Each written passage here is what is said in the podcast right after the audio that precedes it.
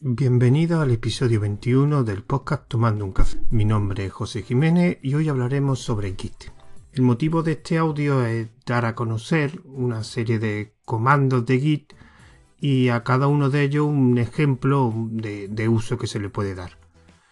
He creado una lista con cinco comandos que considero interesantes y que no son realmente los que son más utilizados, sobre todo para aquellos usuarios que están empezando con Git, no son los comandos que todavía estén utilizando que hayan aprendido estos cinco comandos, como los considero interesantes, pues mi intención es pues dar a conocer estos comandos y que veáis también cómo, cómo funciona o, cómo se pueden utilizar. Cada uno de los comandos tendrá una pequeña explicación. No, no voy a poner código ni voy a poner todas las opciones que tiene. Simplemente mi intención es dar a conocernos con una pequeña explicación y un ejemplo de uso. Así que por eso es el audio se va a llamar 5 comandos y 5 usos. Así que empezamos con la lista con el primero, que es git rebase. En este caso mi intención es la opción interactiva. Cualquier persona que esté utilizando un Git, que tenga un repositorio de Git, una de las funcionalidades que estará utilizando sí o sí es el concepto de, ramas. Cuando se crea un, un repositorio de Git, se crea a la vez una rama principal que se llama una rama master y esa rama es donde se van a guardar una serie de cómics, donde vamos a guardar todos los cambios que se, producen en nuestro código en cómic. Lo podríamos considerar como una especie de línea de tiempo donde podemos ver el desarrollo de, nuestro código. Pero también, aparte de tener una rama principal, podemos crear a, través, a partir de ella diversas ramas. A partir de un determinado cómic creamos una bifurcación que sería otra rama donde también guardaríamos otra serie de cambios en cómic. Sería igual con la rama que la rama master. Y así podríamos trabajar en paralelo en diferentes partes del código o también trabajar con otros desarrolladores de una forma más cómoda. Cada uno tendría, tendría su, su rama. Pues igual que puedes generar o crear diversas ramas a partir de un determinado cómic, también se pueden unir. En este caso, lo que sería es, pues, tanto el trabajo realizado se uniría al trabajo realizado de otra rama. Digamos, sería como una fusión de, de ramas. Para hacer en Git eh, este, esta tarea hay dos comandos. El clásico, el que todo el mundo conoce y los que estén empezando Git será el primero que esté practicando. El, el comando merge. Merge es un comando que realiza una fusión que técnicamente se llama de, tres bandas. No voy a explicarlo porque en internet mucho contenido sobre cómo funciona este, este comando. Y donde me quiero centrar es en el comando rebase, que es otra forma de hacer fusiones, de unir el contenido de dos ramas. La diferencia entre el merge y rebase es que rebase el objetivo o eh, digamos el resultado que te da cuando unes dos ramas con rebase, digamos, una organización más lineal. Se utiliza para tenerlo todo más ordenado. Con lo cual, cuando tú haces un, rebase, verás que se, tu, rama se convierte en una rama, digamos, más lineal. Todas las ramas que la otra rama que ha unido, digamos, desaparece. Entonces se ve el contenido de tu rama una forma bastante más organizada. Tiene también sus inconvenientes que ahora lo veremos en el ejemplo. Y en el caso que yo quería, digamos, centrarme es en la opción menú que sería un rebase interactivo. El rebase, como he dicho, lo que hace es una reorganización para que esté todo más ordenado, más lineal y lo hace el propio sistema Git. Pero con la opción interactivo podemos nosotros hacerlo de una forma más manual.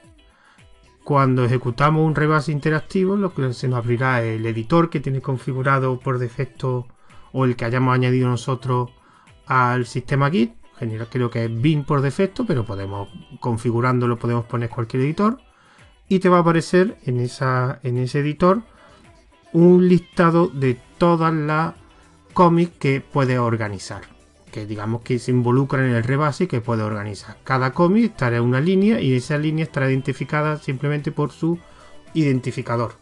Y después en la parte de abajo del editor también veremos una cierta información de las cosas o de las acciones que podemos hacer y cómo hacerlas. Porque a ese listado de cómics, para organizarlo podemos hacer una serie de opciones. Por ejemplo, si borramos una línea, que representa un cómic, ese cómic desaparece en el rebase. Cuando ejecutemos el rebase va a desaparecer. Si cogemos una línea y la cambiamos, la, cambiamos de posición y la ponemos, la conmutamos, la, cambiamos con otra línea, pues la organización también se cambia. Entonces digamos que podemos cómic simplemente coger la línea y moverla arriba o abajo, también se cambia. La, en la organización se cambia en el rebase. Podemos editar Mm, los mensajes que tienen los cómics. Digamos, hay una opción que escogemos un cómic y le podemos cambiar el, mensaje. Podemos borrarlo o añadirle más información, etcétera. También podemos unir varios cómics en uno. Hay otra opción, otra opción que te permite hacer eso. Así que veremos que en el mismo, en el mismo editor que se nos abre cuando haga rebase, ahí viene detallado todas las acciones que podemos hacer. Con lo cual, la organización que se va a producir será más manual, ya lo hemos decidido nosotros, y en algunos casos es bastante más recomendable a que te la hagas automáticamente el sistema. Un ejemplo de uso, por ejemplo, estamos desarrollando una aplicación, la estamos desarrollando de una manera local en nuestro ordenador, y llega un momento en que desea eh, compartir esa aplicación con otros desarrolladores para que puedan contribuir, puedan ayudarte y lo que hace es subir, que tu idea es subirlo a un repositorio remoto de Git, de estos, de los, de estos tipos de GitLab o, Bitbucket o, o GitHub, y dejar ahí montado un repositorio y que, digamos, otros, otros desarrolladores puedan ver el código, puedan modificarlo, puedan contribuir con ese código. Pero en tu te das cuenta que en el desarrollo que ha hecho local hay una poca organización. Por ejemplo, te encuentras varios cómics que no tienen un mensaje muy descriptivo que describan los cambios que tiene ese cómic.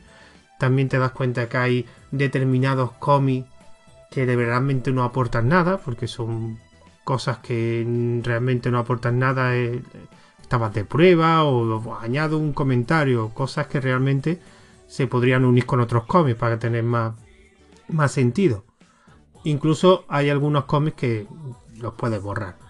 Entonces, como tú quieres que tu código esté, el repositorio esté lo más organizado posible para que la persona que desee contribuir pueda verlo o pueda entenderlo mejor, pues lo que haces es eh, la rama que tenías donde estabas desarrollando, tenía una rama de desarrollo, una rama máster, algo muy típico, y lo que hace en el desarrollo que está haciendo lo va a hacer un rebase con la rama máster. Y lo va a hacer interactivo porque lo que quiere es, digamos, modificar todos esos cómics que realmente no tiene mucho sentido, pues ya sea uniéndolo entre varios para que tenga un cómic que tenga unos cambios que, aporten algo, eh, modificar en otros cómics los mensajes para que sean más descriptivos, para añadirle información y que los desarrolladores puedan ver exactamente ese cómic, cuáles son los cambios que introduce, etcétera. Con lo cual, hace el rebase interactivo, añades todo ese trabajo a la rama master y la rama master es la que sube el servidor. Como he dicho antes, el rebase tiene un inconveniente. Y este ejemplo lo, describe muy bien. El rebase se va a hacer de manera local. Sea, tú vas a hacer un rebase y después lo vas a subir el código a un servidor para que lo puedas compartir. ¿Por qué? Porque si tú haces un rebase en un, en un repositorio que ya compartes con otros desarrolladores, puede ser un problema muy grande. Tanto Merge como rebase el objetivo es lo mismo, simplemente lo que hacen es fusionar varias ramas. El trabajo de dos ramas, pues digamos, lo va a unir en una. La diferencia, el resultado es el mismo, pero la diferencia es cómo trabajan internamente.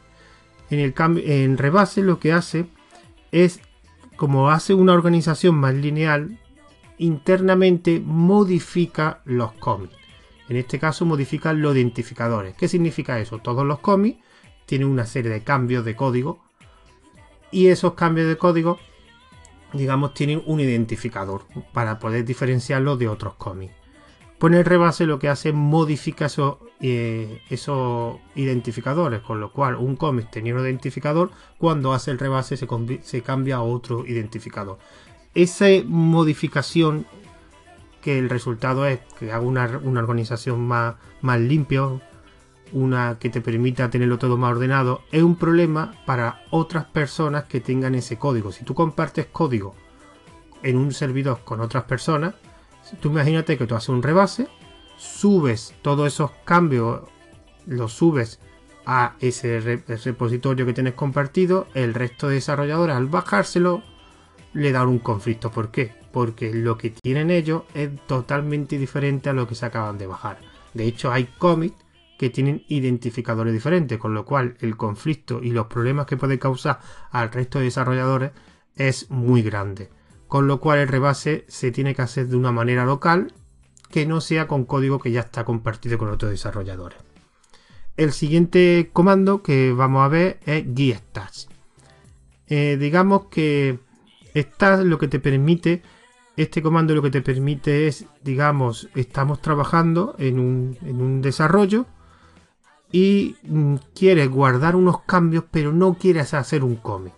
Con lo cual, este comando lo que te hace es de forma temporal, una zona temporal, te almacena todos esos cambios para que puedas trabajar en el repositorio sin que afecte al trabajo, digamos, lo pausa para que puedas trabajar en otra parte del código, del repositorio. Por ejemplo, un, ejemplo típico.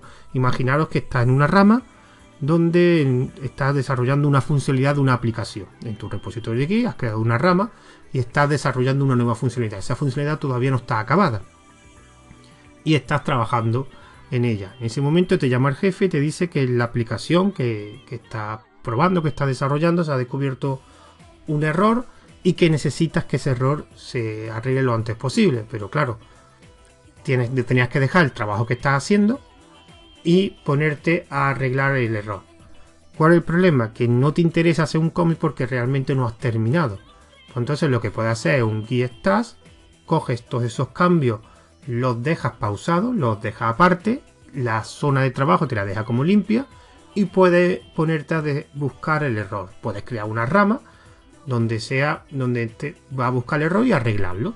Cuando ese error la ha encontrado y lo arregla, tan simple como coges esa rama, la une a la rama que quieras, ya sea el desarrollo o la rama master, para que esos cambios se, integren con el resto del repositorio y después vuelve a continuar en la rama y retomas el trabajo que estaba haciendo. Cuando haya acabado esa funcionalidad, puedes, coger y hacer un cómic y pues integrarlo en el, historial de, de, Git, pues integrar todos esos cambios. Con lo cual es muy cómodo porque lo que te hace es, digamos que te permite apartar cierto trabajo que no te interesa todavía hacer un cómic para ponerte a hacer otra cosa en el mismo repositorio. En algunos casos este comando es muy útil. El tercer comando, que realmente no es un comando, son los git. Los host son unos ficheros que tienen Git, que están en todos los repositorios de Git, en un directorio que se llama host. Y ahí hay un conjunto de ficheros. Y estos ficheros son ficheros de texto que se activan cuando ocurre una determinada acción en un repositorio. Se utiliza mucho para la automatización de ciertos procesos. Entonces esos ficheros, que digamos son lo que he dicho antes, ficheros de texto, los podemos rellenar con, digamos, código. Le podemos hacer que se ejecuten determinadas acciones que se activarán o que se ejecutarán cuando ese fichero se active. Ese fichero se active cuando se produce una determinada acción. Por ejemplo, algo muy típico.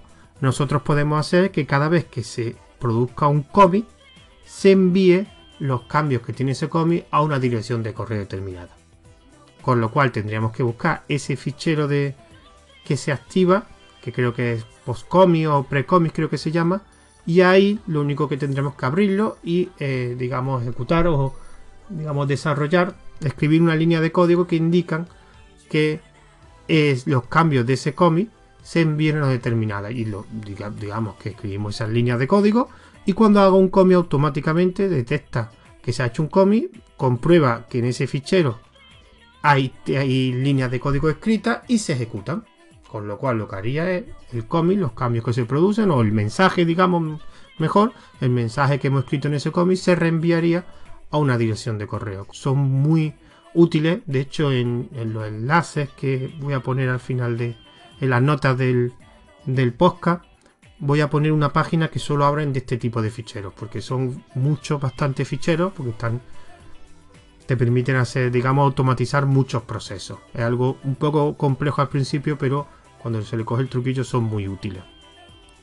El siguiente comando, git blame.